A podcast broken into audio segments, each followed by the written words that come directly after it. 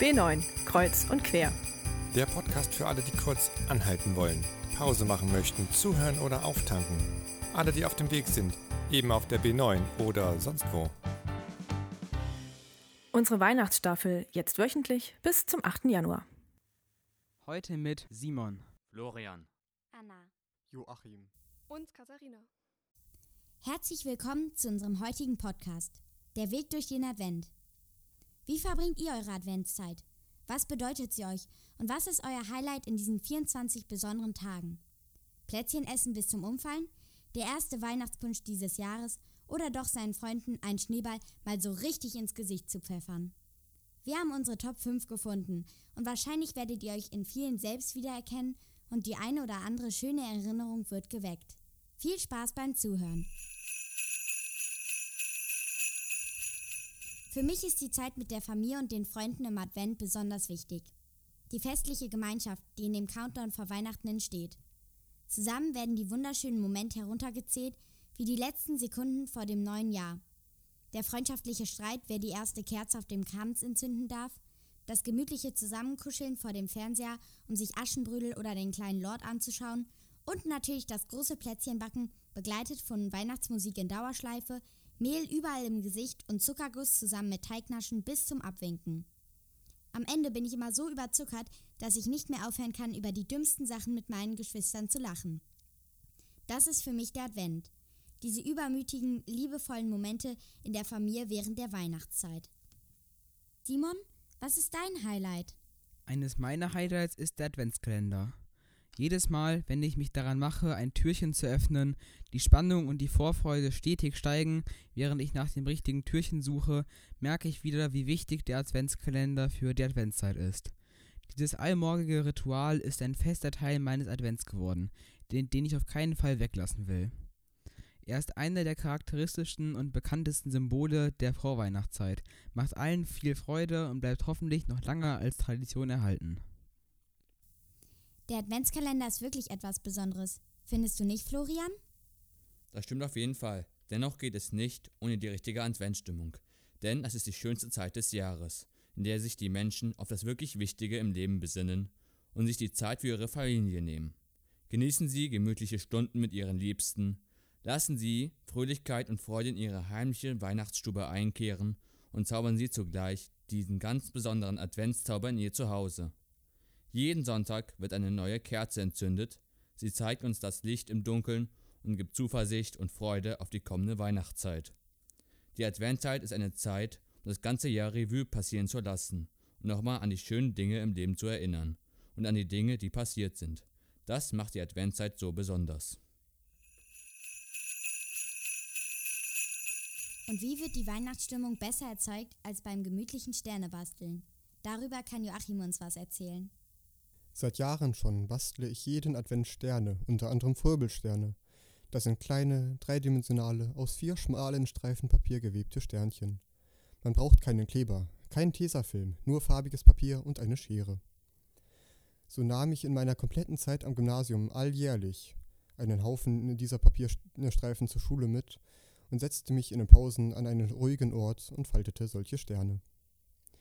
Sie eignen sich gut als kleine Geschenkchen oder sorgen als Dekomaterial auf feierlich gedeckten Tischen für eine vorweihnachtliche Stimmung.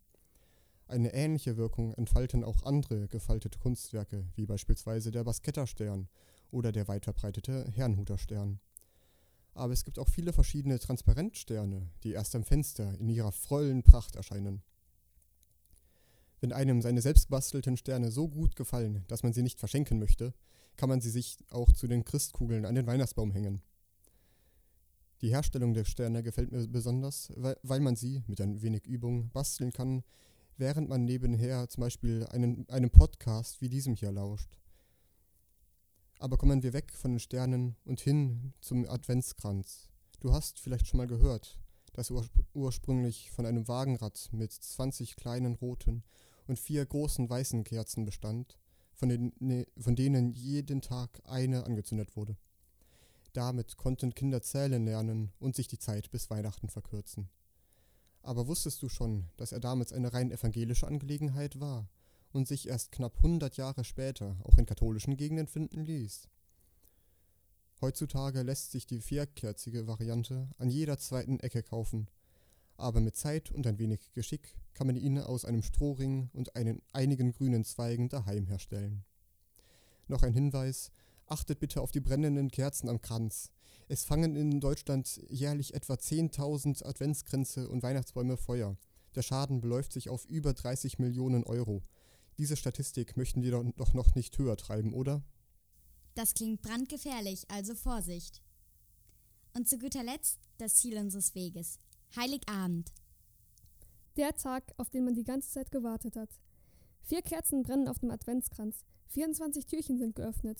Endlich ist das Ziel erreicht, auf das alles zuläuft. Jesus Christus ist geboren.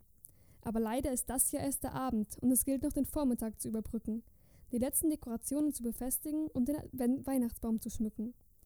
Die Gäste, mit denen man zusammen feiert, alle wichtigen Familienmitglieder sind da. Man erhascht einen Blick auf geheimnisvolle Pakete und fragt sich, wie wohl der Inhalt aussieht.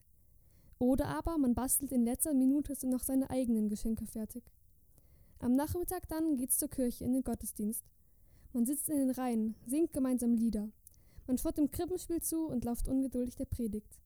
Die Kerzen, die man am Ende des Gottesdienstes ausgeteilt bekommt, stellen eine besondere Herausforderung dar. Wird man es schaffen, die Kerze bis nach Hause zu transportieren, ohne dass der Wind das Licht löscht? Schließlich der Moment, wenn man nach Hause kommt und den leuchtenden Tannenbaum mitsamt Geschenken stehen sieht.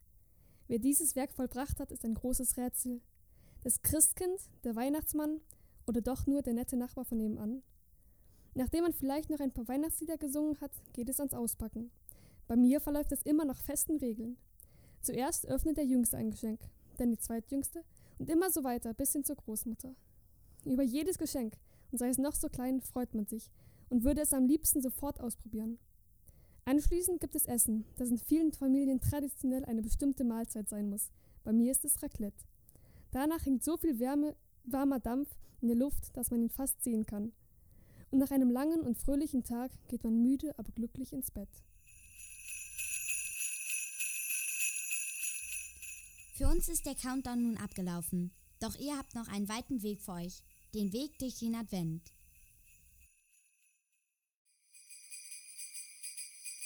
Wenn ihr uns etwas mitteilen möchtet, einfach eine E-Mail an b9.ekbgv.de.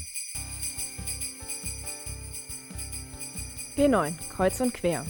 Der Jugendpodcast der evangelischen Kirchenkreise Bad Godesberg-Voreifel und Koblenz.